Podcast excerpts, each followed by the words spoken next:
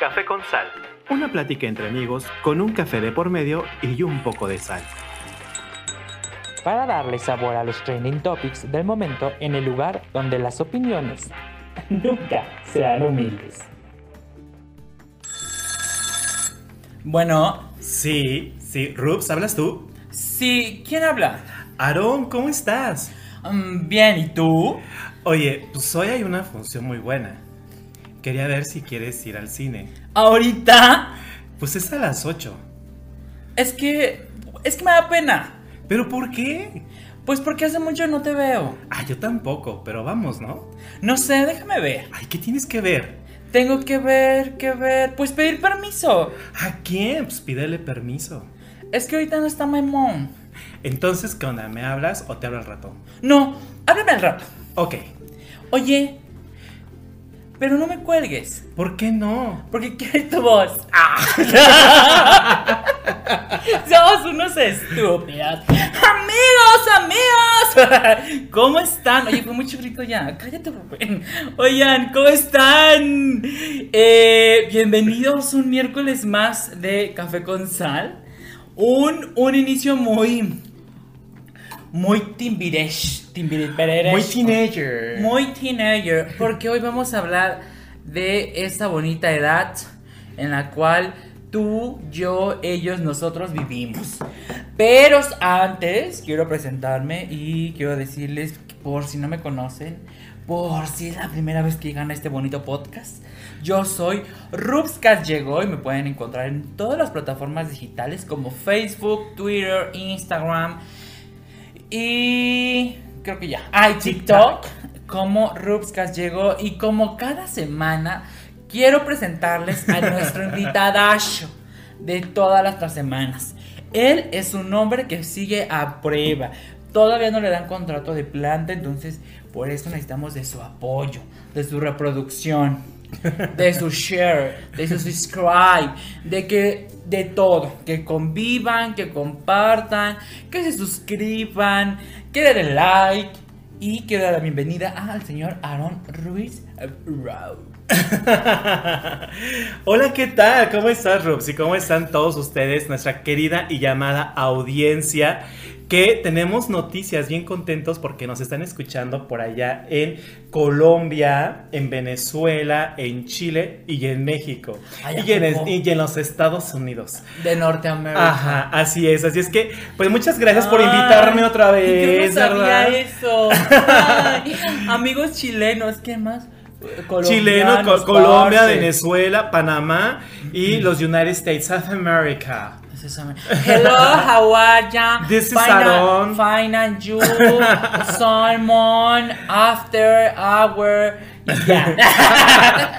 Krispy Kreme. Krispy Kreme. McDonald's. McDonald's, Mod Family, uh, And Netflix. Tech Okay. Masher. And, and Spotify. and Spotify. ok, pues welcome to Coffee with Salt. Ah, sí. Hello. ok, pues yo soy and you, fine and you. yo soy Don Ruizro y pues igual me encuentran en las plataformas como Instagram, como TikTok y como Twitter como Aaron Ruizo. ¿Sale? Así es que estamos bien contentos porque vamos a hablar de un tema, ay, bien bonito. Ah, de, ese, de ese tema que, que adolece.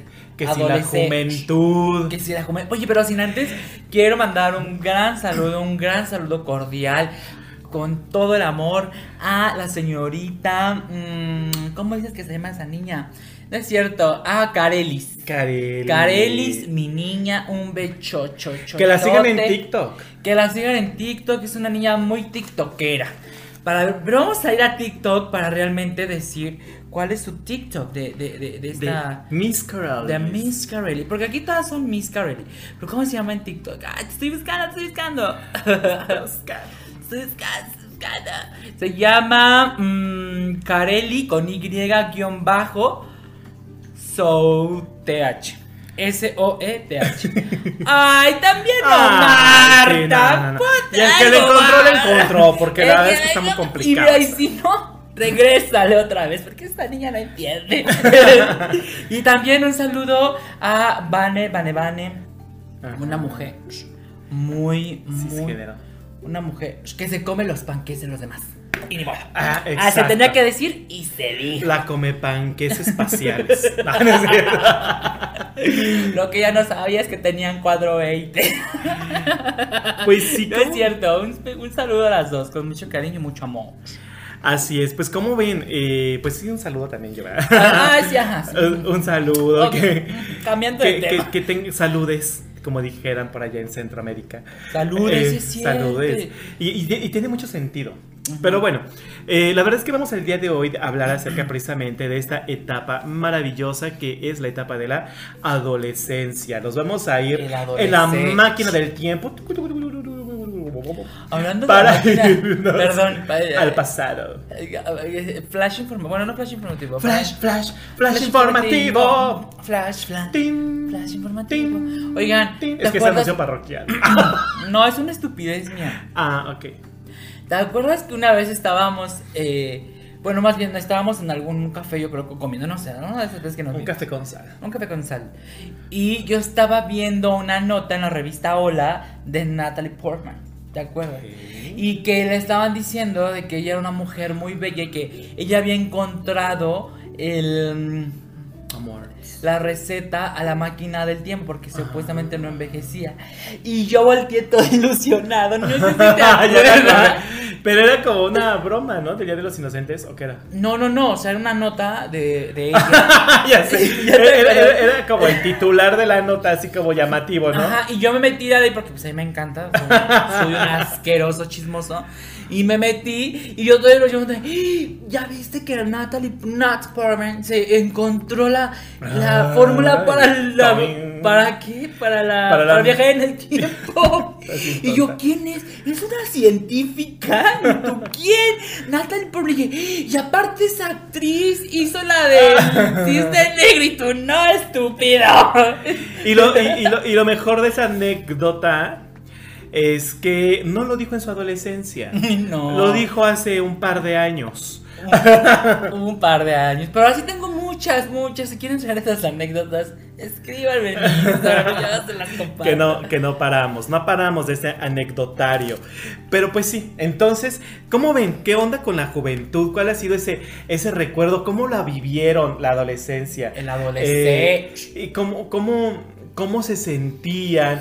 ¿Qué había en ese momento? Y la verdad es que decidimos hablar de este tema porque, pues como saben, siempre echamos el chal y del chal pues sale los temas, ¿no? Que tenemos aquí. Y la verdad es que nos pareció súper interesante, ¿no? Hablar de esto de la adolescencia.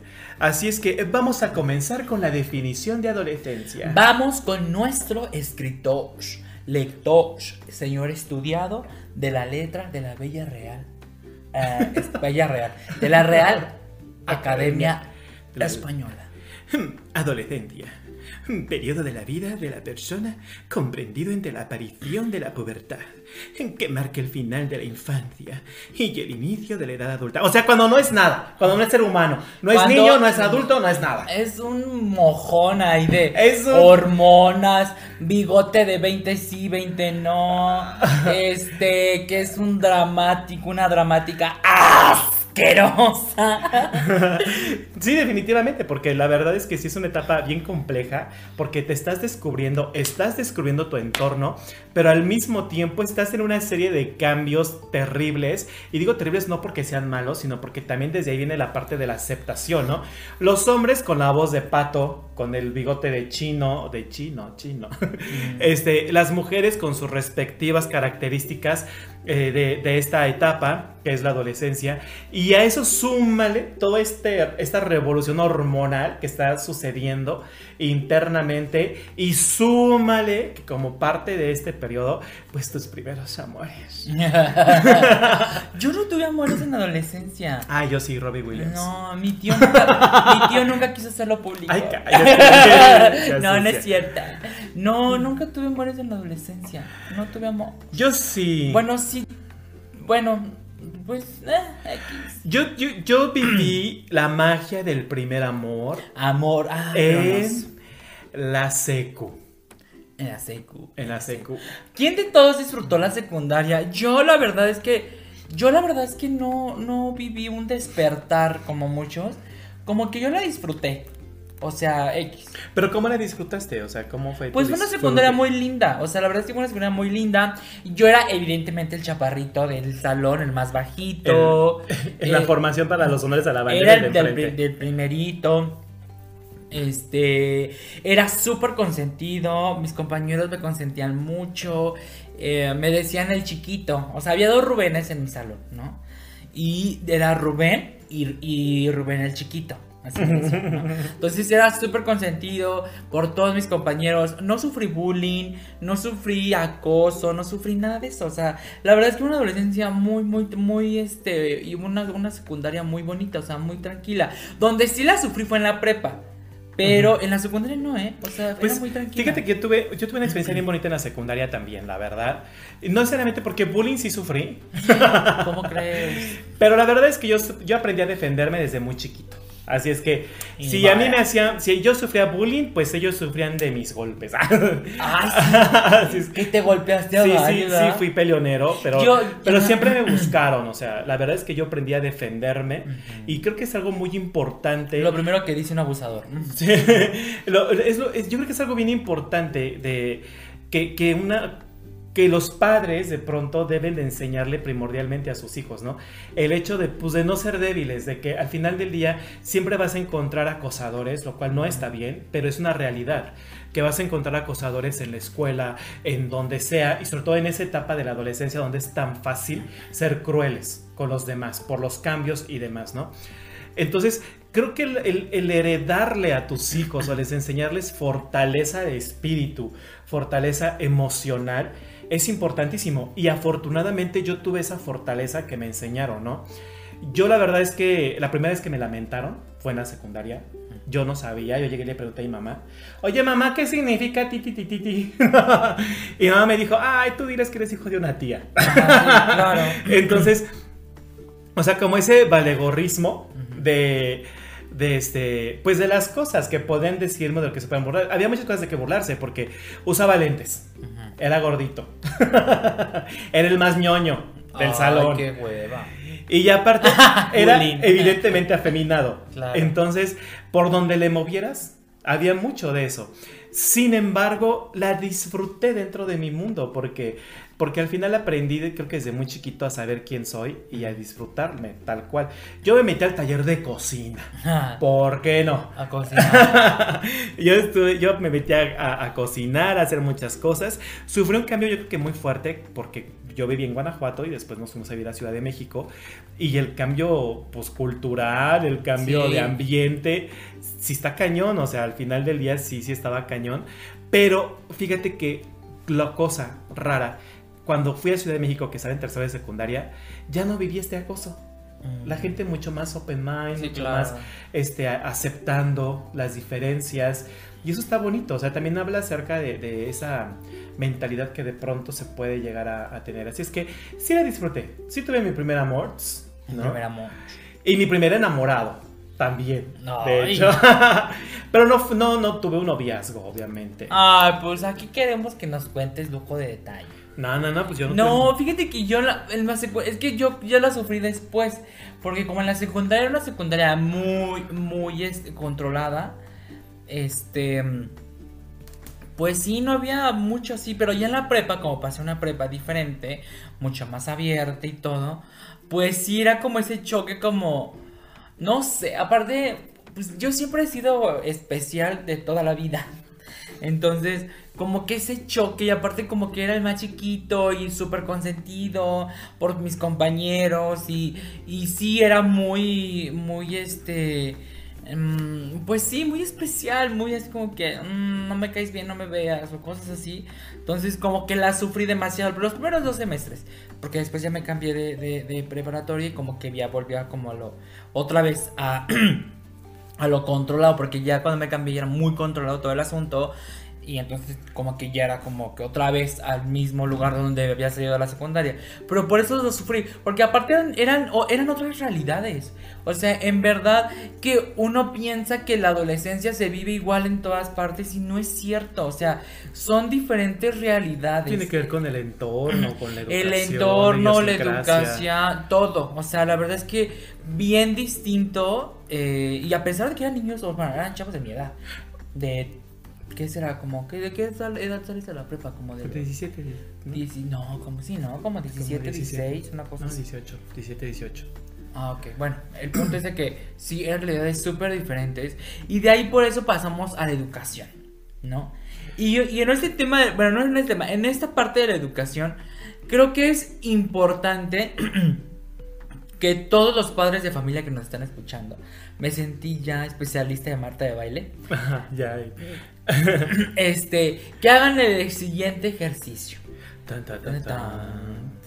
Momento, momento, Ay, ya, momento to- de ejercicio. todo es la cortinilla, me Todo vale. musical. ok. Que se remonten a esa edad y se vayan a lo que ustedes vivieron y lo recuerden bien. Pero sobre todo, que recuerden qué es lo que a ustedes les hubiera gustado saber a esa edad. ¿No? Desde educación, vivencia, este conocimiento intelectual, ¿no? Desde mm, diversión, la forma en cómo se puede, te puedes divertir o se te podías divertir sin caer en algún riesgo adicional. O sea, que recuerden cómo fue. ¿Qué es lo que les hacía falta? ¿Qué les sobraba? ¿O qué necesitaban? ¿No? También, o sea, todo ese tipo de cuestiones. ¿Por qué? Porque al momento de que tú recuerdes cómo la estabas viviendo, qué es lo que te hacía falta, por qué es lo que sufrías, es lo que actualmente, si tienes hijos, es lo que pueden estar pasando. Y a eso me refiero con educación. Porque tal vez tu hijo o tu hija sea la persona a la que bulean, ¿no? Que ahora ya le llaman O el bullying. buleador. O la persona que bulea. O sea, imagínate, la gravedad del asunto está cañona. Una, si es el buleador, ojo, porque en unos años puede ser algo más grande. Y si es el que bulean, cuidado, porque se ha escuchado de niños, de adolescentes que terminan con su vida porque, bullying. porque las personas o los squinkles en este caso le hacen bullying, le hacen burla. Y no, y ahora que es mucho más común todo el tema de las redes sociales, la internet y demás, Claro. el ciberbullying, ¿no? Que se da mucho, que es que les parece algo tan fácil como compartir imágenes, este eh, mensajes agresivos o burlones de las personas eh, de, de- sí, de, de ahí de la secundaria, de la prepa. Y la verdad es que este control es bien importante. Fíjate que el ejercicio que planteas me parece bien interesante, como de regresar a tu adolescencia. Claro. Porque creo que como adultos a veces se nos olvida. Ay, sí. No. Eso es lo que me choca. lo que Ajá. me choca, me choca, me choca que los adultos. Y sabes qué? Es un común denominador sobre todos los que son papás.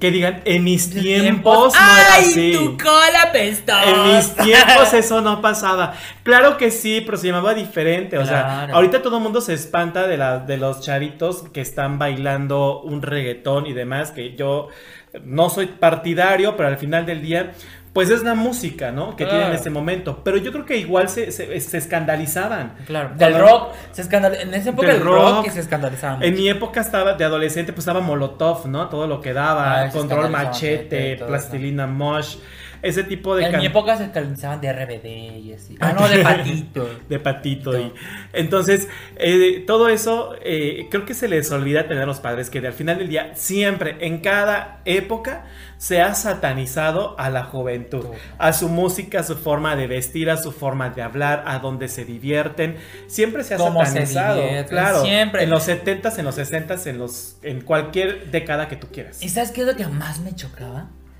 Que cualquier adulto, adulto con tres dedos de frente, porque no por ser adulto tienes experiencia y sabi- sobre todo sabiduría. sabiduría Dijeran, es que no has vivido.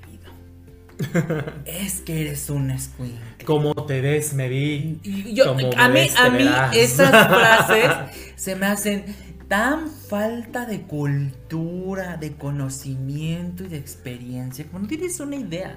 Porque a mí cuando me di, cuando a mí me decían eso, decía, ah, bueno, ajá, pero ¿en qué me hace falta vivir, no? ¿Por qué no te sientas tú adulto y me dices qué es lo que está, o sea, qué está pasando, qué puede llegar a pasar, ¿sabes? Como el, el, el explicar el cómo salen las cosas, el por qué no, el por qué sí, el no nada más de algún día entenderás. Ajá, no. ¡Ay, cállate! No es Claro, porque. cierto. Y, y- y aunque suena y los tomamos a, a gracia regularmente ese tipo de frases como el porque lo digo yo, porque soy tu madre, porque soy tu padre, porque es mi casa y son mis reglas. O sea, que a veces lo decimos de una forma tan común y a veces hasta graciosa. Pero la verdad es que los adolescentes, sobre todo el día de hoy, en una época de la hiperconectividad, Sí. requieren respuestas. Porque si no le das respuestas, ¿qué crees? Las va a buscar. Y esa respuesta que tal vez va a encontrar en la red o en donde sea, no va a ser precisamente la respuesta más correcta, ¿no? O la más indicada para su edad. Pero cuando tú como padre, como madre, eh, que eres la persona de mayor confianza o deberías ser la persona de mayor confianza, le puedes dar esa respuesta, esa explicación, vas a tener una, una, una relación muy padre con ese adolescente. Por ahí dicen psicológicamente que cuando un padre o madre tiene un hijo adolescente, también se convierte en adolescente. Por eso es que discuten como que tanto y ambos se sienten incomprendidos y ya ambos quieren tirar la toalla y ya ambos están de malas y todo eso. Porque a mí me ha tocado ver, no diré nombres, ay, no, no, Y, y nuestras amigas, ¡cállense! no, a mí me ha tocado ver y este de, de una amiga que vive en otro estado, en, en estado de demencia, en estado etílico, No, no eres tú, Marta, no eres tú. en estado etílico, yo creo que no es cierto. Que, que de verdad, se, se- se- se- cuando tenía a su hija adolescente, se agarraba a los gritos, ¿no? Y, y- y se decían hasta de lo que se iban a morir una Sí, de la claro. otra. Entonces, y, y yo sí las observaba porque en algunas ocasiones lo hacían delante de mí. Y yo decía, es que sí es cierto, son dos personas de 15 años gritándose. O sea, esta mujer que ya tiene 38, 39 en ese entonces. Ya cuarentona. Porque está gritando junto con una niña de 15 en lugar de que se siente a comprender por dónde está pasando ya. ¿Por qué? Porque ya pasaste. O sea, a mí eh, cuando veo, digo, yo tengo la oportunidad de dar clases en universidades y ya a veces en preparatoria. Y la verdad es que yo los veo y yo trato de entenderlos. O sea, de, de todo esto por lo que ellos están pasando, lo que les está sucediendo. Y partiendo desde allí, eres capaz de hablar con un adolescente de forma clara, directa y precisa. Y aparte, ¿sabes qué? Siento que a muchos padres, y digo, no estamos juzgándolos, pero más bien a muchos adultos, ¿O sí? o sí, este, mm, Mira, ol- del abogado del diablo. Somos el abogado. Y De no. los dos lados estamos. Y si quieren mandar una demanda, adelante. Los veo en el infierno. Los veo en el infierno. eh. Desgraciado. No, y sabes qué? Como que, que muchos de, los, de las personas adultas con que son padres de familia quieren vivir por medio de sus hijos. Ah, porque es como, no quiero que cometa los mismos errores que yo. Y déjenme decirles algo que tal vez se caguen parados. Que tal vez les quite el sueño, mis niños. O nos apaguen en este momento. O le digas a tu niño y a tu niña, lárgate de aquí porque No, eso es- no está bien. esas no, cosas no, no, diablo. no, que escuche, no. Que tu hijo no es, no es tú. Y tú no eres tu hijo. No porque tú te haya pasado lo que te haya pasado, él va a hacer lo mismo que tú. No, o sea, jamás, never in the life, no va a pasar, no está dicho, no es así, jamás, nunca. Son historias distintas. Son historias distintas, decisiones distintas. ¿Y sabes qué lo va a hacer distinto? ¿Y sabes qué lo está haciendo diferente? Es que él es una persona diferente y externa a ti. Una. Dos. Porque si tú retomas lo que te dije de recordar cómo era tu adolescencia, cómo la viviste, cómo la sufriste, cómo la gozaste, sobre eso tú le puedes explicar qué es lo que está pasando, qué es lo que puede llegar a pasar. Creo yo fielmente que si a un adolescente o a un joven le hablas realmente con la verdad, con las palabras como son, con los nombres como son, a esto se llama tanto, esto se llama así, esto se llama acá.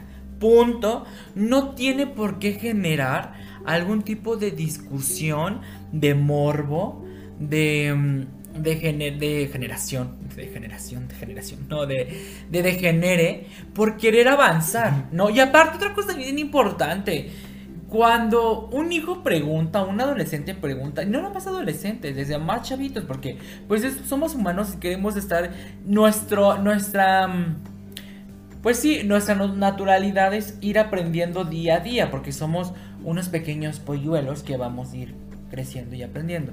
Cuando un hijo te pregunte, de la edad que fuera, o sea, que no tenga ese conocimiento de bien o mal, por ejemplo, no sé, más chiquillos, y te pregunten cualquier cosa, primero indaga. primero indaga qué te están preguntando. ¿Y sabes por qué? Ahorita me acordé de un comercial, que no sé si te acuerdas que, bueno, no, sé de qué campaña era, pero era un comercial que la, estaba la mamá cocinando, estaba en la cocina y la hija estaba en la, en la barra de, de trabajo de la cocina. Y le dice, mami, ¿qué es virgen? ¿No? Y la mamá, bueno, se puso de 20 colores, se hizo chiquita, hizo grandota, eh, fue al espacio, regresó tres veces y, y empezó a decirle, no, mira, es que cuando una Una- mujer este, la cortejan, pero ya no, no, no les aceptan el cortejo porque ella se da a respetar y, y porque ella es una dama, y así le suelta todo un choro, perdón, pero pues muy estúpido. Y le. Y después la niña le pregunta, ok, ¿y entonces qué es extra virgen? ¿No? Es como de. ¿De dónde lo estás viendo? Lo estás viendo del. Le dije, creo que le dice. Lo estás viendo de la. del. del aceite de oliva. ¿No? Y ella sí. Entonces, a lo que voy es primero indaga. ¿No? Si te pregunta esto, explícale tal cual son las cosas. Primero es dónde lo viste o a qué te refieres. Claro, porque al final del día algo que no debemos olvidar es que el cerebro de un niño, de un adolescente, de alguien en la pubertad, no es el mismo que el de un adulto. Cada persona, y de hecho esto, esto tiene que ver mucho con la comunicación, ¿no? Exacto. Sin ponernos tan técnicos, cada persona va, va a comunicarse, va, va a emitir un mensaje conforme a sus respectivas herramientas, ¿no? Económicas, sociales, políticas, educativas, etc. La otra persona recibe el mensaje y lo decodifica de acuerdo a sus propias herramientas. Entonces, por eso a veces existen las confusiones o los malos entendidos. Pero cuando un niño, cuando un adolescente está hablando o te está preguntando o te está contando algo, no lo interpretes desde tus herramientas como un adulto de 40, 50 o los que tengas, Ajá. sino ponte en el lugar de él, desde dónde está viniendo esa duda, esa inquietud o es más, este, hasta ese sentimiento. Y creo que lo principal que debe hacer un padre es primero agradecerle al hijo la confianza, ¿no? O a la hija. Oye, te está contando eh, de alguna inquietud que tiene en cuanto a sus preferencias sexuales, alguna inquietud que tiene acerca de algún niño o niña que le gusta. Y, y entonces dale esa confianza y agradecele esa confianza. Porque si no, después no te sorprendas porque te oculta cosas, ¿no? Porque cada vez que te dice algo, cada vez que te dice algo, tú te alteras. Cada vez que te dice algo, tú te ofendes, tú te vas al, al- al terreno de la moral. Y entonces por eso esa- ese niño o esa niña o ese adolescente decide ocultarte las cosas porque sabe cómo vas a reaccionar. Que lejos de entenderle, le vas a juzgar. Y aparte, y aparte ni siquiera parte de la moral, por eso reitero, tú no eres tu hijo y tu hijo no es tú, porque el momento de que tú le preguntas o le dices algo a ese padre o a esa persona adulta, lo toma, recuerden una cosa, los problemas no los vemos como son. Las situaciones no las vemos como son. La felicidad no la vemos como es. Lo- todas las situaciones, emociones, eh, todo, karmas, lo que qui- quieran ver, todo lo vemos como realmente nosotros somos. Entonces, al momento de que se te, te cuestiona algo, te comenta algo y tú te enfureces, pues primero pregúntate por qué te estás enfureciendo, ¿no? Porque a lo mejor te, te dijo, oye, me fui de pinta, porque es famosísimo en la secundaria. Yo me fui una vez de pinta, pero fue muy ñoña. Y, y tú te enfureces. Pero ¿qué crees? Que tú te enfureces porque cuando tú te ibas de pinta, señor adulto, tú hacías cada barbaridad. Te ponías a lo mejor hasta atrás, hacías cualquier estupidez y piensas que él también lo hizo. Por eso te enfureces y te quieres volver loco en ese momento que él decidió confesarte y tener la confianza de decirte, ay, me fui de pinta, ¿no? Con una cara de imbécil, porque en esa- eso tenemos en la adolescencia. Entonces, entonces creo que es más bien, ok, ¿y qué hiciste? ¿no? ¿Cómo que te la- sentiste La, respuesta correcta es, ah, sí, ¿y qué hiciste? ¿No? Ah, pues hice esto. y- ¿Y cómo te sentiste? ¿Por qué lo decidiste? Fíjate ¿Por que, qué que- lo que es, que eso es algo interesante, llevarlo hacia la parte de la concientización más allá de la culpabilidad. Porque estamos tan casados con lo bueno y lo malo y, y- y reitero la parte moral, porque la- el bien y el mal viene de la moralidad. Entonces, que, que, de verdad es bien fácil irnos por ese lado. Justamente hace rato que hablábamos de, de cómo darle respuestas a los hijos, ¿no?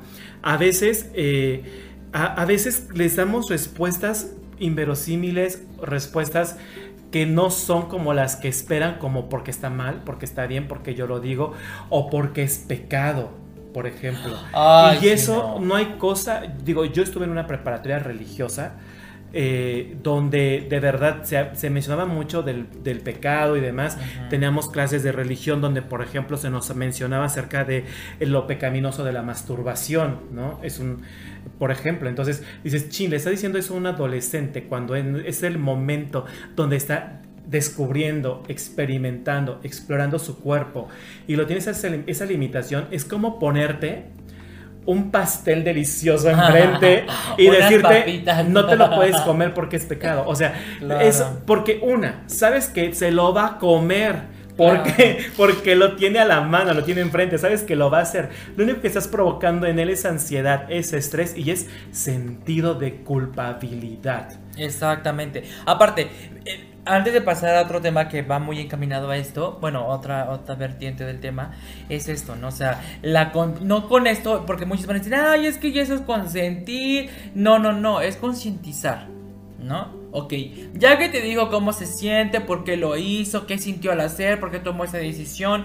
si se dejó influenciar, si fue por este, decisión propia, porque se sintió obligado, etcétera. Entonces ya viene la, la- la parte de concientizar, ¿no? Ok, muy bien, o sea, faltaste, estuvo mal que hayas hecho esto, porque hay para todo, hay edades, para todo hay oportunidad, ahorita tú no debes hacer eso, etcétera, o sea, ya un discurso diferente, ya lo dejaste que se expresara, ya lo dejaste que fuera libre, él se sintió libre, y aparte, no va a ser un regaño, o y sea, aparte ya lo experimentó. ya lo experimentó, ¿no? O sea, si te, si, si te dices que sí lo volvería a hacer, bueno, entonces después, cuando sea fin de curso y no pases o repruebes una materia o te vaya mal en calificaciones, pues ese va a ser el resultado, ¿no? Y, y, por evidentemente, por ende, por consecuencia, pues va a haber un castigo mucho más severo, va a haber un castigo realmente severo por estas acciones que estás tomando. O sea, ya estás concientizando, o sea, ya es real. Y, y créeme que va a entrar más una plática así, a que le empieces a mentar la, la, la O el- mother y decir. o los que- golpes. O los golpes, ¿no? O sea, dependiendo también de la que solamente lo quien. que hacen es reforzar actitudes, ¿no? Claro, porque aparte, recuerden, o sea, es que quiero, verdad, cuando en esa edad, entre más te decían que no, tú más decías, ah, no, ahora sí, vas a ver que sí. Y aparte, y no siempre es de forma Y a mí me encantaba no, hacer eso. no siempre es de forma consciente, a veces es de forma inconsciente, porque como te sientes incomprendido, entonces es como, pero ¿por qué dicen que está mal? ¿Pero por qué no? Ah, eso, en- o sea, no siempre es como que, ah, pues ahora te fregas y lo hago. No, no siempre es así. en veces en- sí, en veces no. en muchas ocasiones es de una forma inconsciente donde ellos al quererse descubrir, al estar, eh, recordemos que adolecer viene de no Dolor. tener, Ajá, de no tener, de, de que adolece de. Entonces, adolece de personalidad, adolece de carácter, adolece de muchas cosas. Adolece de cuerpo, porque Por- muchos no tenemos forma humana. Eh, eh, exacto, por lo tanto, imagínate que tiene tantas adolescencias, por así decirlo, tantas cosas que le hacen falta, pero al mismo tiempo está repleto de hormonas y de ganas y de cosas de comerse la vida. Entonces, creo que no hay nada mejor que de verdad ser el amigo, la amiga de tu hijo. Muchos van a decir, no, yo no soy tu amigo, yo soy tu padre, yo no soy tu amiga, yo soy tu madre, ¿no? Pero es que tampoco tenemos que confundir la libertad con el libertinaje. Exacto. Tampoco tenemos que confundir el te doy estos momentos de amistad y apertura con el vámonos a chupar juntos. Claro, no. O sea, O sea, voy a la fiesta de, de, de Ana Pau. ¿No? Esos 15 años. De Sophie. Sophie. Ay, aparte, ahorita me acordas. De Altagracia. De Altagracia. Yo me acordaste ahorita de cuando estabas en la secundaria, unos, unos estúpidos. Porque sí, bueno, no sé, pero mucha gente sí hablaba así, ¿no? Bueno, cuando eras adolescente. Así de, hola. Ay, y tú así de, tardes". cuando eras adolescente, Eh. hablabas así. no, no. No, pero eso es cierto. O sea, pues voy, no sé, a los 15 años de Ana Pau, ¿no? Entonces, ok, ve. Eso es ser amigo, ¿no? Eso es ser cómplice, ok, ve. ¿No? Pero a las 12 voy por ti.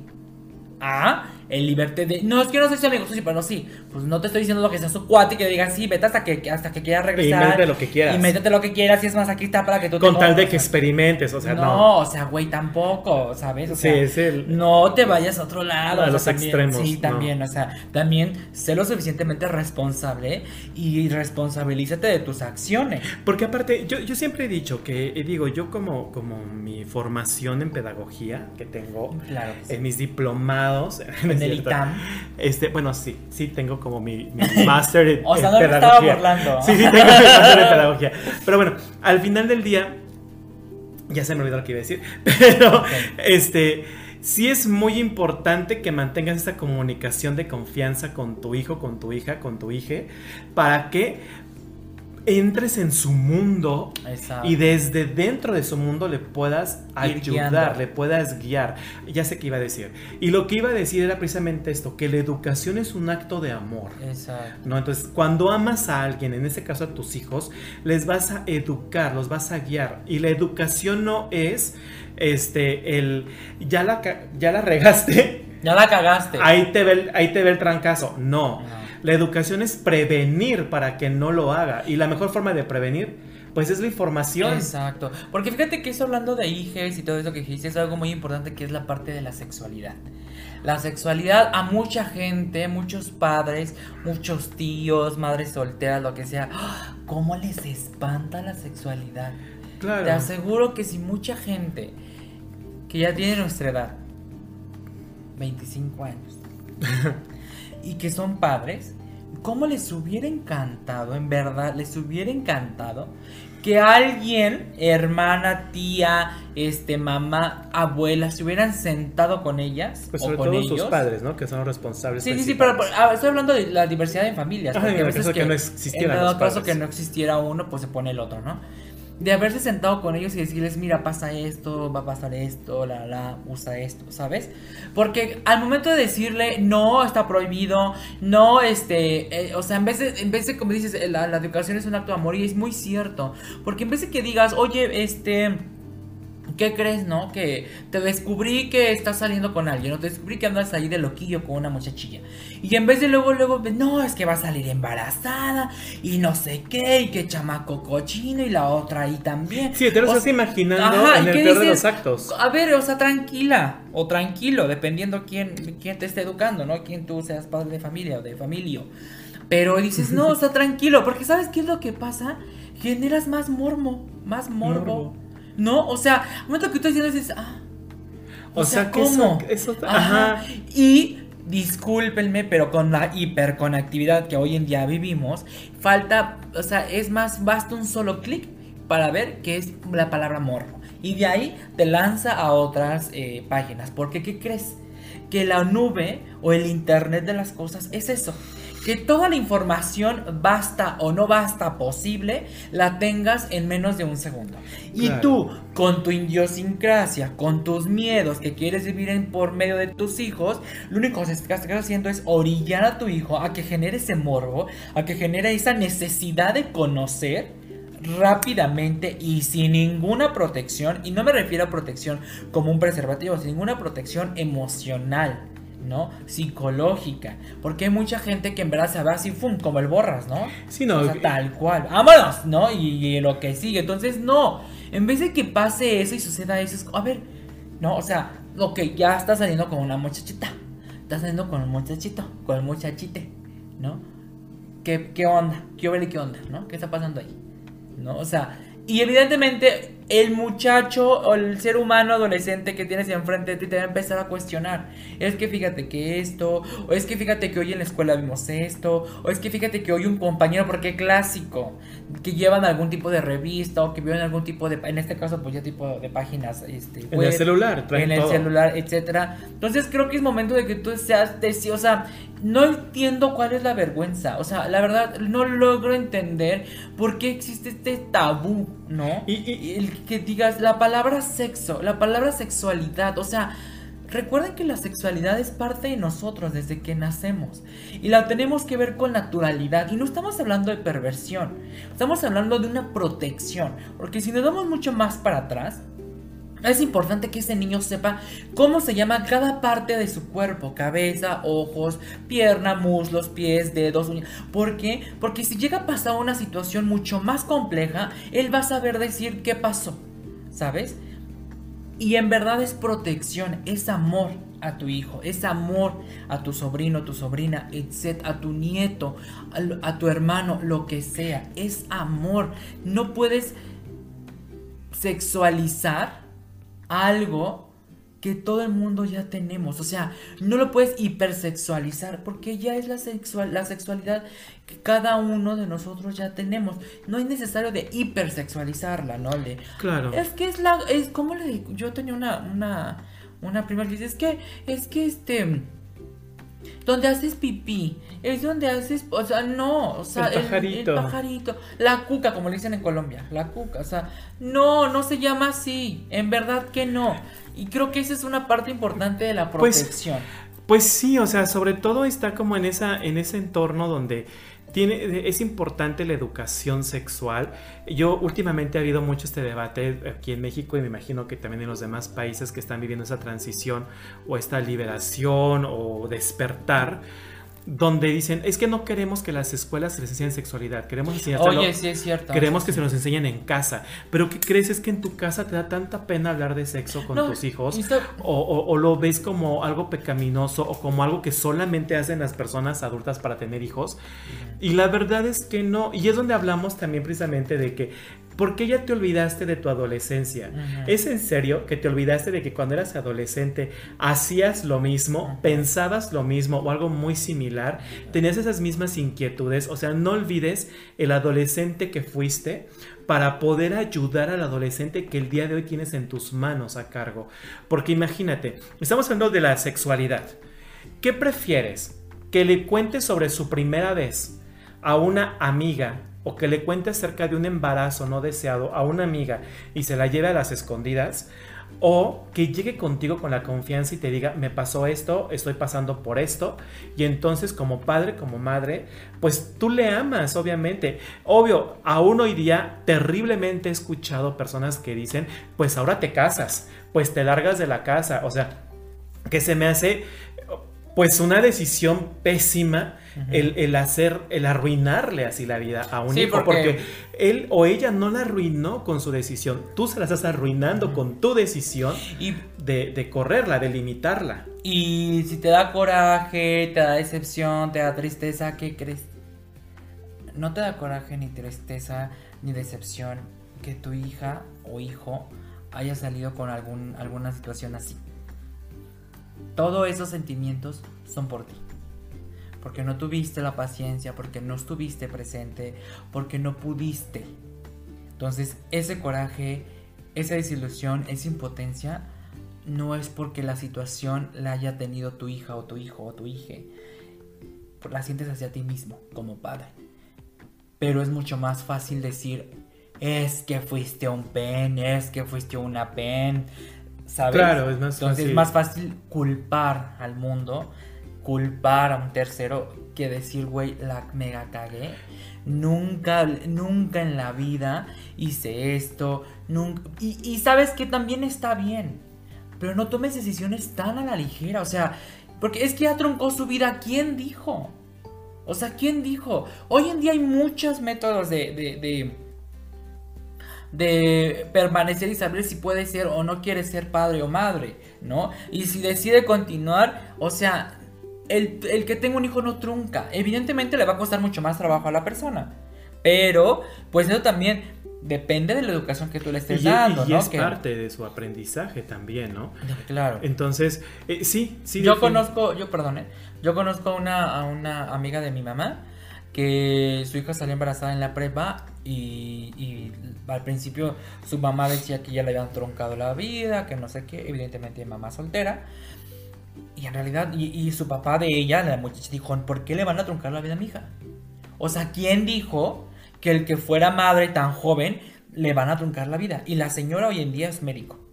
Es- Claro. Es, una, es una doctora, trabaja en un hospital grande, ya se va a casar, eh, por lo que supe hoy en día, pero es médico. O sea, y la carrera de medicina no es de cuatro años y te sales, comentó él, no, son cuatro años más, creo que seis internado y todo lo que... Y ella sigue Y- estudiando. Y güey, nunca se le truncó Y la carrera, y nunca se le truncó la vida. Y ahí viene el amor. Fíjate que también otro gran error que yo identifico, Ajá. porque, y, y- y no lo decimos como a manera de juzgar o de juicio, sino porque en algunas ocasiones ver un tercer punto de vista o un punto de vista objetivo o ajeno a la situación es bueno para crearte, para mejorar tu forma de ver las cosas. Pero eso que dicen es que a mí me educaron así y por lo tanto yo también educo así. No. Cuando, nos, cuando decimos, güey, pero al final del día, a ti te educaron, yo en mi caso, ¿no? Soy un hombre de 40 años. Evidentemente, mi madre me dio un sistema de educación, ¿no? Que no se basó en la educación que ella recibió. Si ella hubiera basado su edu- mi educación en la educación que ella recibió, estaríamos hablando de una educación arcaica de 1960, Sí, no. 1970, que para, para mi época de adolescente, que fue en el 1990, 97, por ahí, hubiera sido completamente innecesario. Ahora imagínate que vas a educar a alguien con la educación que tú recibiste en el 60, ahorita en el 2020, No, o, ahorita en el dos- o en el 2010, no sé. Al final del día no es la misma realidad, no lo puedes aplicar eh, eh, como a los adolescentes porque es bien diferente. O sea, yo, yo veo a los adolescentes hoy día con, con la liberación que puede existir en el tema de la sexualidad, de la identidad de género, de la orientación sexual y demás. Y la verdad es que yo los veo y, y digo, qué bonito. A mí me hubiera Qué, encantado. qué bonito cuando una persona de 15, 17 años, 16 años, uno ya se acepta como es, ya se disfruta como es, y, y ojo, nuevamente, nuestra mente, por favor, en el adolescente, no en nuestra mente de adulto. El disfrutarse como es, un adolescente es peinarse como le da la gana, Ay, sí. es vestirse como le da la gana, 100%. escuchar la música que quiera, caminar como quiera, hablar como quiera y hasta maquillarse si es un hombre o una mujer, vestirse como les dé la gana. En mi época, ahora sí, que, que me voy a escuchar como mis abuelitos, en mi época yo no pude haber hecho eso. Uno, porque estaba de alguna forma atado a una creencia religiosa para la cual todo eso era malo, ¿no? Y tenía que, pues, cumplir con ciertas normas. Y al final del día, yo ahora que lo veo, digo, qué bonito que, lo- que se disfrute. Y, y cuando un adolescente de estas edades, obviamente de la adolescencia, este, es capaz de acercarse a sus padres y decirles, ¿sabes qué? Soy bisexual, soy homosexual, soy lesbiana, eh, me Género con- no binario. me- ajá, soy queer, me considero que no estoy en el cuerpo apropiado, Claro, que, claro. que yo me considero más del otro género que del que con el que nací, mi género biológico. En lugar de decir, estás mal, son ideas, este, Pervertido. la mafia del poder, o sea, en lugar de que digas todo eso, el tratar de entenderle, ¿no? De dónde viene. Y, y fíjate, qué bueno que ahorita llegando a eso. Y tal vez no lo vas a entender. Porque hay algo que a mí me encanta decir y me fascina. Tú a esta vida, individualmente, humano, adulto, humano, pequeño, humano, lo que quieras, tú no viniste a entender a nadie.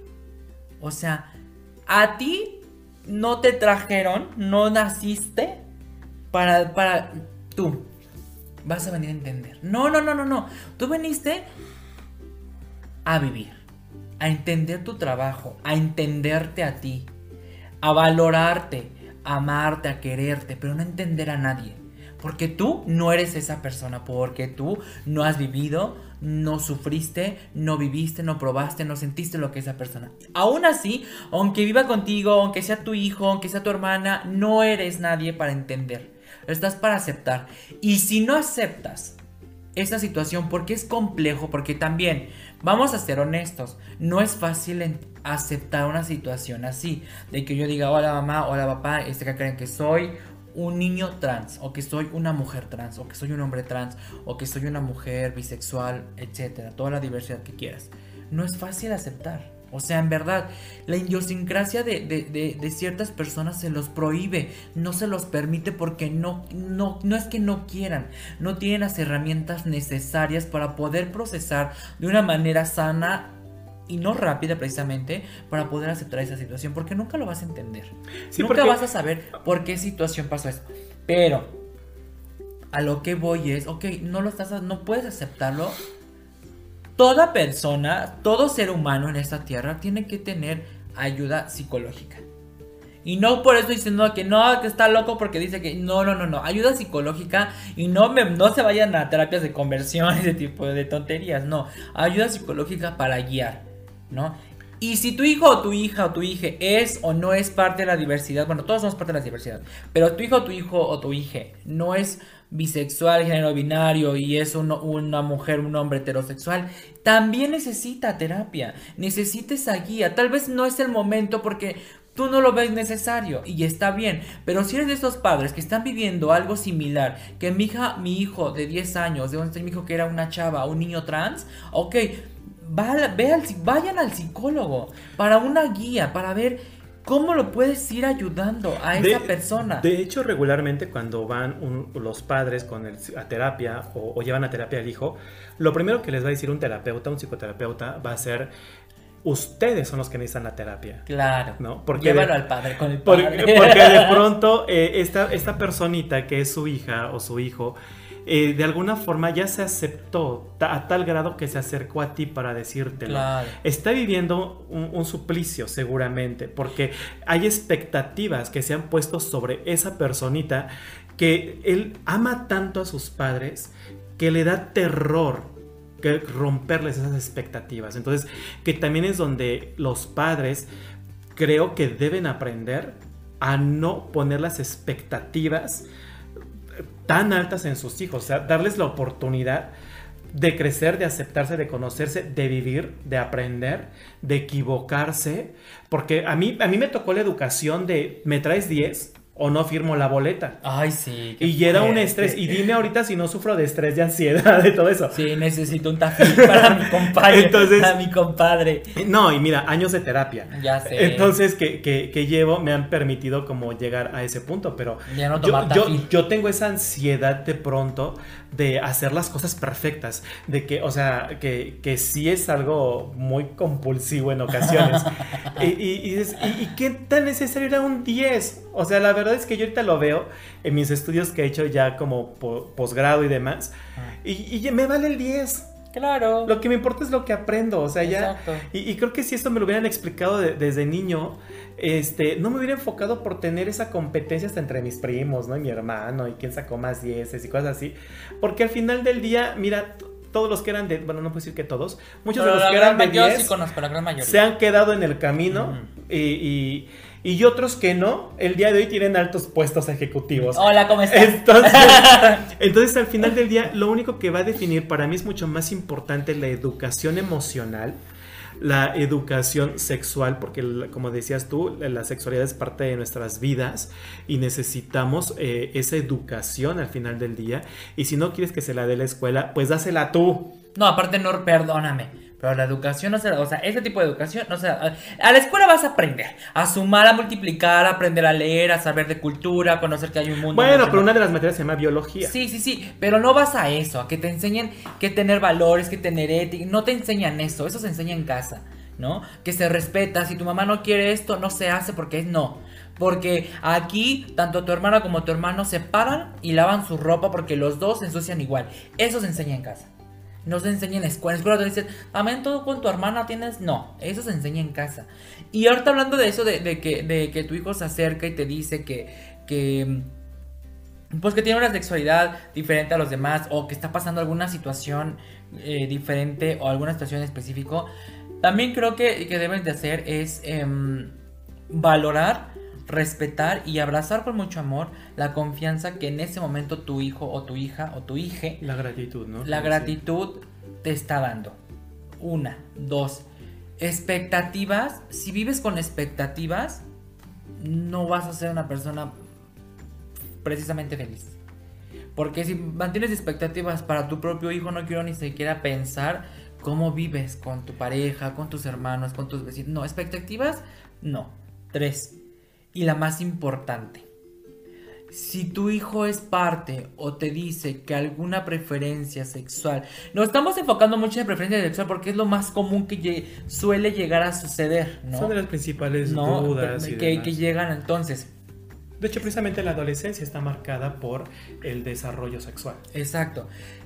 Si llega a pasar esto, déjame decirte padre de familia o madre de familia o abuela de familia, que si tú no lo estás aceptando, porque se te hace muy complejo aceptarlo, porque no está dentro de tu plano, porque no conoces la palabra gay, bisexual, lesbiana, trans, queer, género fluido, etcétera, y todas las adyacentes.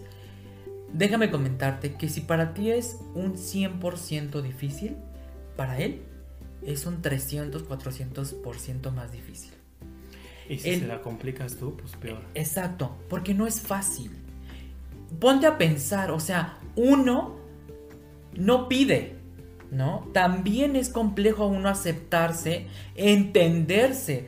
¿Por qué tú sí y el de enfrente no? Porque yo he visto muchos, muchos eh, diálogos y muchas pláticas de hay que, hay que aceptar que todos somos iguales, que la igualdad, que no es tolerancia, es respeto. Pero también está la otra parte. Qué complicado, doloroso y difícil es aceptarse. Es muy doloroso. Y tú que eres una mujer cisgénero, un hombre cisgénero, heterosexual o no heterosexual, no me vas a dejar mentir. Es mu- aún así sigue siendo muy complicado. Y más cuando tú tienes esa confianza y resulta que no es lo que tú esperabas. O sea, es el triple de complicado. No creas que un día uno se levante y dice, hoy es el día, ¿no? Hoy voy a decir que hoy es. No. Son años y años y años y te cuestionas y te deprimes y te da tristeza y sigues deprimido pero luego feliz, pero muy triste, pero luego muy alegre, pero luego muy... O sea, es complicado de verdad. Claro, es, es, es- sí es así súper complicado. Y de ahí, pues por eso también se, se detona un tema muy, pues muy importante, muy delicado, que es la parte del suicidio, ¿no? El suicidio en la adolescencia, que, que sigue siendo un común denominador.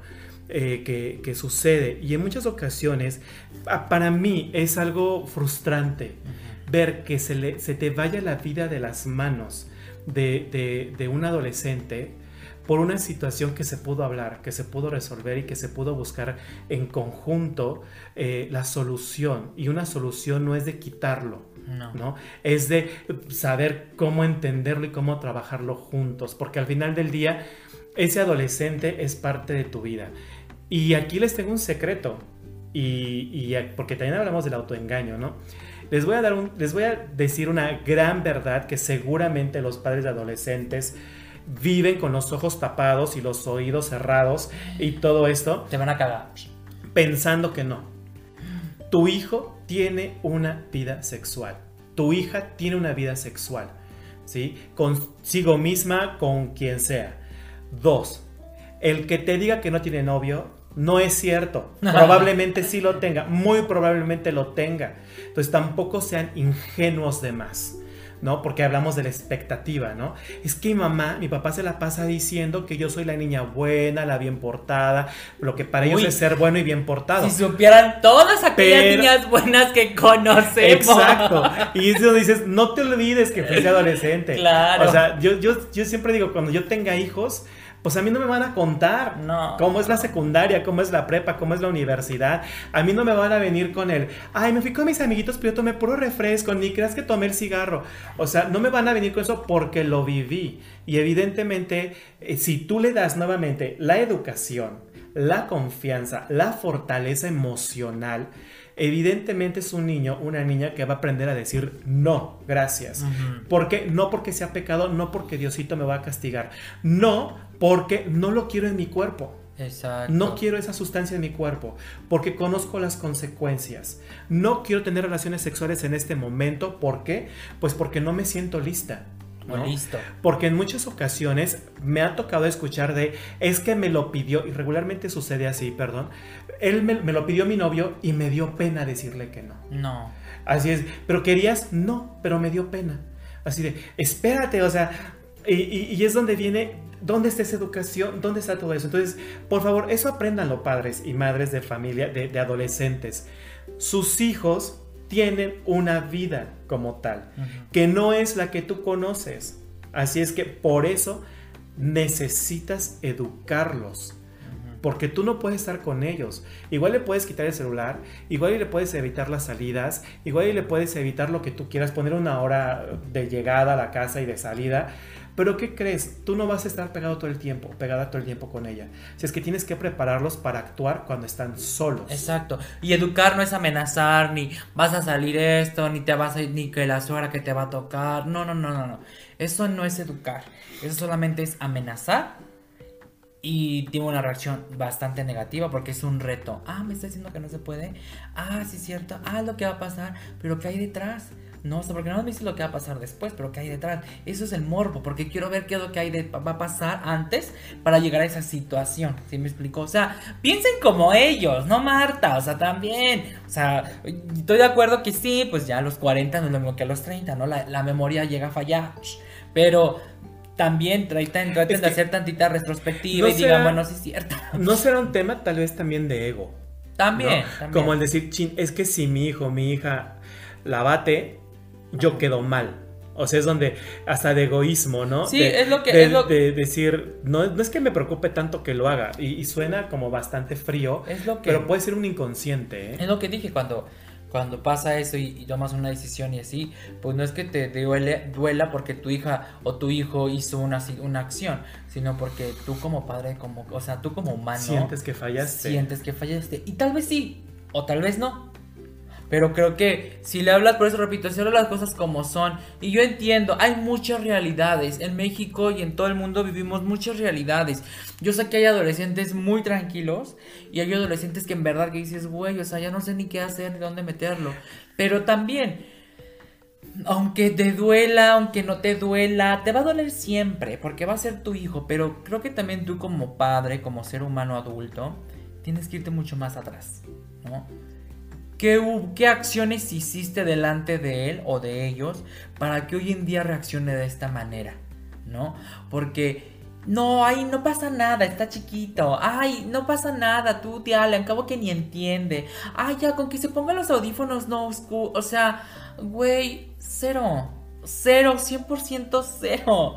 O sea, en verdad, todo lo que pase en la niñez de ese ser humano se va a ver reflejada en su adolescencia y va a definir su, su, su adultez. Sí, Pero porque- evidentemente, y ahí pasamos a otro tema, ¿no? O sea, porque evidentemente muchos dicen niñez es destino y no es cierto. O sea, ya Tiene- depende de tiene- ti, ¿no? O sea, o sea, pero al final del día tiene que ver. O sea, Sí, sí, sí, sí. Yo sé que depende de la persona el sanar sus heridas, pero al final del, del día no tendría heridas que sanar si hubiera tenido una adolescencia correcta. por eso, Perdón, una infancia o adolescencia. Por eso es que digo, ajá. Si es destino, porque al final del día creo que todos tenemos heridas que sanar y, y cosas que, que sanar, ¿no? Ajá. Es algo que, que es natural, porque pues, son cosas que nos van quedando en el camino. Pero pues sí, en esa parte está. O ajá, exacto. Entonces creo que es más irte más para atrás, ¿no? Es que mi hijo es muy rebelde, la la la la la la. Pues, ¿qué hiciste? ¿No? O sea, ¿qué hiciste más atrás? ¿Cómo lo viviste? ¿Cómo te relacionabas con él? Y no es porque hayas platicado no con él, sino qué acciones hacías enfrente de él cuando era niño. No porque se ponía tus audífonos, estaba en la tableta, no te ponía atención. No, o sea, en verdad, si ustedes cuando, cuando estaban lo de los Reyes Magos, ¿a poco ustedes creían muchas cosas? ¿no? O sea, cero. Sí, no, No, y, y- o sea, y- por y ahorita que, que decíamos que eh, eh, la educación es un acto de amor, nos enfocamos en, el- en educarlos.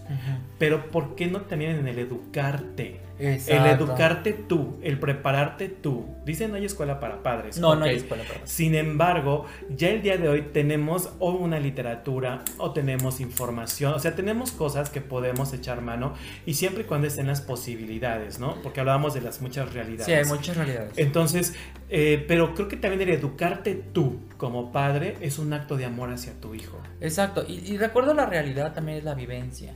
¿No? Porque no, no es lo mismo un adolescente con hiperconectividad y todo a su alcance a una persona que no tiene esa, hiperconecti- esa hiperconectividad y está mucho más limitado en tecnología, recursos, e idiosincrasia, educación, etcétera.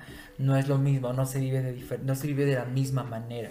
O sea, sigue habiendo esos tabúes de que no, pues se la robó a los 15 años, desde ya se casó, ¿no? Y a los 24 tiene O 4 o ahora se 5 casan, hijos. sí, claro. Exacto, ¿no? Entonces son diferentes, o sea, cada una de las cosas que dijimos aquí, adecúalas, moldéalas a tu propia realidad, a tu propio conocimiento y perdón, pero si eres una persona que tiene una realidad, que vive en una hiperconectividad y que tiene esos alcances, una biblioteca, un libro, un psicólogo, lo que sea, si permaneces en la ignorancia es porque tú quieres. Claro, porque al final del día, eh, creo que se, digo, si nos están escuchando en este podcast es porque tienen, ¿no? Tienen, una, tienen internet, tienen estas, y, y el público al que estamos llegando es, es este, ¿no? Entonces, y, y- y tampoco llevarlo al extremo. De pronto, cuando uno habla de temas del aborto, chin, ya, quieren que todas aborten. No. No, güey. Lo lleva no. uno al tema de la homosexualidad y demás. Quieren No, homosexualidad homosexual- al mundo homo- entero. Homosexualizar. Quieren volver homosexuales a todos los No, niños. no, no. Cuando uno habla de la masturbación, ah, es que quieren que todos estén masturbando en Que la sean calle. pervertidos. O sea, no, o sea, al final del día son cosas que existen, que son parte del día a día, que tú vives y viviste, ¿no? Y Entonces, tuviste. entonces que, que, que al final del día, bajo esta premisa de objetividad, de conocimiento y de amor sobre todo, cobijes, cuides, guíes ese adolescente que tienes en tus manos para que sea realmente ese hombre, esa mujer, eh, pues libre, plena o pleno. Sí, porque ya eso de un hombre de bien, una mujer de bien, ay, por favor, eso no existe. ¿Cuál hombre de bien? Pero, o sea, hombre de bien es que respete, que viva pleno. O sea, realmente que tenga una plenitud a muy corta edad, porque mucha gente los 20 los vive, pero la fiesta, ¿no? Hasta arriba, ribototota. Los 30, pues ya estás como que sentando la cabeza. Ya tienes gastritis. Ya tienes no es lo mismo. gastritis, la, la, la. Los 40 ya te preocupas por tu bien interno. Y ya a los 50 pues ya tienes esa madurez que hubieses querido a los 30 para tener una vida mucho más larga, longeva, cuidada eh, y vivirla, ¿no? Entonces, creo que no, para, para encontrar una plenitud debe de ser desde mucho antes. Todo eso está cambiando, o sea, en verdad, aunque digas, es que eso es mi época, no sé qué, no, en tu época nada de esto ha pasado. O sea, jamás en la vida. No todos son iguales, evidentemente. Tienes que ir avanzando con esto. O sea, la televisión, la tecnología, los, la literatura, todo está cambiando. Y evidentemente tú, como decidiste ser padre o no, te toca ser vanguardista en esto. En ir avanzando a la velocidad que todos los demás y todos tus hijos o tu, o tu generación está avanzando. O sea, no hay manera. No hay de decir ahorita no, espérense porque no tengo ganas. No, no hay manera. O sea, quieres tener este tipo de situaciones, quédate donde estás. No, avánzale, pero avánzale rápido. Porque esto se va a ir como un tren bala y tú si no agarraste, no te sentaste, vas a quedar... No, pues va- vas, a, vas a voltear hacia atrás y de pronto tus hijos, tus hijas, o van a estar alejados de ti, o van a estar guardando esas heridas, incapaces también de resolverlas, eh, culpando, porque la verdad no hay nada, en- y, y perdón que lo diga de esa forma, porque es mi opinión nunca humilde, no hay nada peor que un adulto de la edad que quieras, es más, voy a poner de 30, 40, 50, y he escuchado hasta más, Sí. diciendo por culpa de mis padres yo soy así. Por culpa de mis padres me ha ido mal en la vida. O sea, de verdad. y probablemente tenga que ver con eso, ¿eh? que sí tenga que ser como culpa, por así decirlo, porque no lo has resuelto. Pero ¿por qué no lo has resuelto? Yo entiendo que en la parte de la adolescencia, de la infancia y demás, es responsabilidad de tus padres, pero Cuando ya llegas a una edad adulta, ya eres tu responsabilidad. Y si vas a seguir acarreando los traumas de tu infancia y adolescencia es por tu voluntad propia, ¿no? Porque tú decidiste que fuera de esa manera y no has tomado pues cartas en el asunto, ¿no? Porque no nos vamos a hacer tontos, o sea, todo el mundo sabe que tiene que resolver en su vida. Exacto. Y esta, y esta, y este podcast, este capítulo, no fue para defender a la juventud. No fue un regaño. No fue un regaño. fue un regalo para que termines de valorarte, de aceptarte, de entenderte y de ver qué issues estás repitiendo, qué patrones estás siguiendo, qué manera de conducirte en la vida estás teniendo también.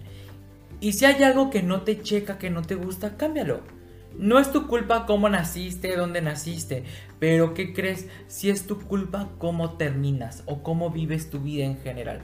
O sea, porque creo que ya en una edad adulta, a partir de los 20, de los 30, 40, etcétera, ya uno ya es consciente de lo de Debería que- ser. de- debería ser consciente. Ya es uno consciente. Que uno se haga pendeje es totalmente diferente. Pero uno ya es consciente de cómo se dirige ante el mundo, qué es lo que le quiere decir al mundo. Y es eso, ¿no? Esto es un apapacho para ti. O sea, en verdad, esto es un abrazo formidable, calientito, con un besito en la frente de decirte, mijo, mija, por aquí no, es mejor por acá, lea esto, ve acá, suba allá, baje allá, etcétera, ¿no? No, que esto no me gusta, que porque mi mamá me hacía esto, bueno, entonces revísalo, ¿no? Trabájalo. Es dolorosísimo, es cansado, es un camino largo, cada quien tiene diferente proceso, cada quien vive diferente su proceso. El tiempo lo defines tú, nadie más. Y creo que mientras tengas expectativas y no aceptes, no te aceptes tal cual es y pretendas entender a los demás, creo que pues no vas a avanzar muy rápido. Claro, o sea, al final del día está en el, en el saber qué es lo que, eh, el tipo de padres que, quieren ser. Nosotros, perdón que hablemos como el tú, ¿no? Lo que deberías hacer, o ese, sin ser padres, sin embargo, sí somos hijos y pasamos al igual que tú y que toda la humanidad que llega a la edad adulta por la etapa de la adolescencia. Por lo tanto, sí sabemos de qué estamos hablando. Claro, y tuvimos papás que no supieron ser papás y no es porque no hayan sabido, porque no les haya interesado, porque sus herramientas tal vez eran, eran limitadas. Y por eso, pues hay que tratar de buscar las mejores herramientas para poder tener una vida mucho más plena. Así es, la verdad es que ese es un tema súper interesante, es un tema bien profundo y pues también delicado, ¿no? Porque digo, de aquí salen tantos temas como lo hemos estado viendo, que si la sexualidad, que si el suicidio, que si eh, la pinta, la confianza, el noviazgo, etcétera. Y es muy importante, creo que todo esto lo podemos resumir en un tema que es la confianza y que la educación es un acto de amor, ¿no? Exacto. Y no solamente educar o darles educación a los hijos, sino también educarse como padres para que puedan tener pues una relación correcta y lejos de sufrir la adolescencia, tanto los padres como los adolescentes, pues la disfruten y cuando pase el tiempo volteen hacia atrás, que digo, pues a mí afortunadamente así me pasa, ¿no? Recuerdo mis años de adolescencia y me encantan, me encantan. Tengo mis amigas de la adolescencia, mis amigos de la adolescencia y está llena de cosas pues bonitas, ¿no? De, de pues de experiencias, de locuras de, y demás. Y creo que...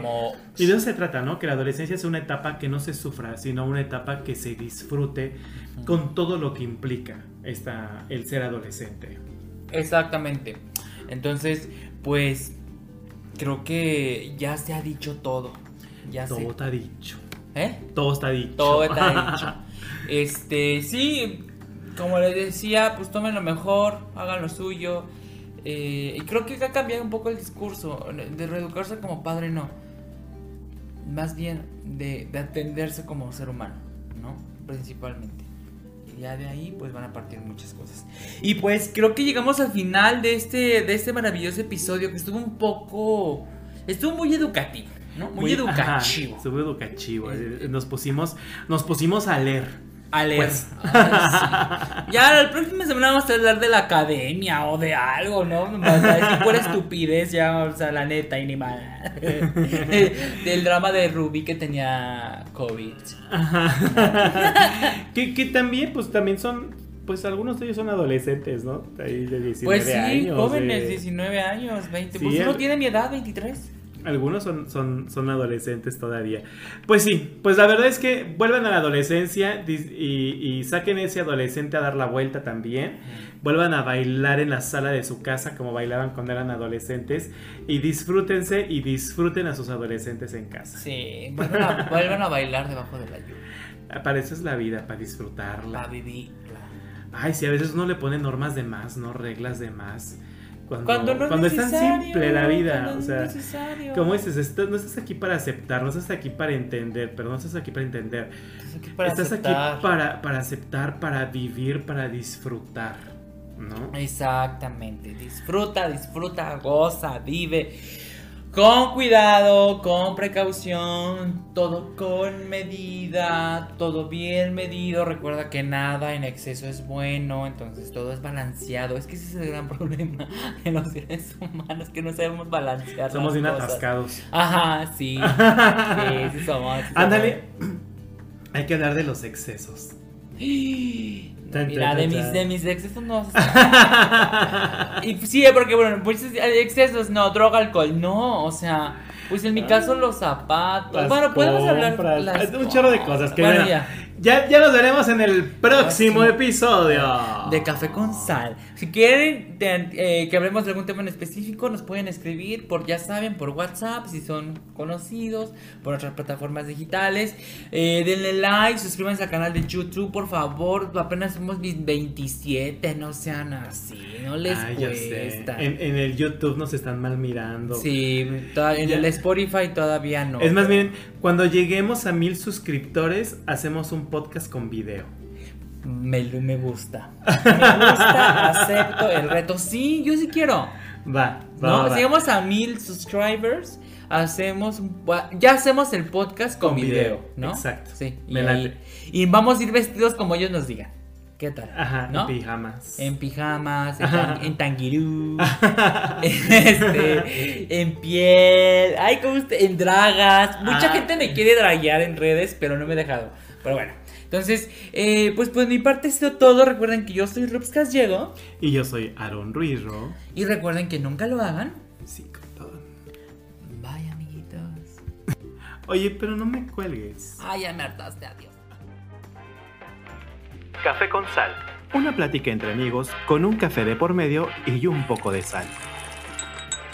Para darle sabor a los trending topics del momento en el lugar donde las opiniones nunca sean humildes. Cada miércoles un nuevo episodio. En tu plataforma digital favorita.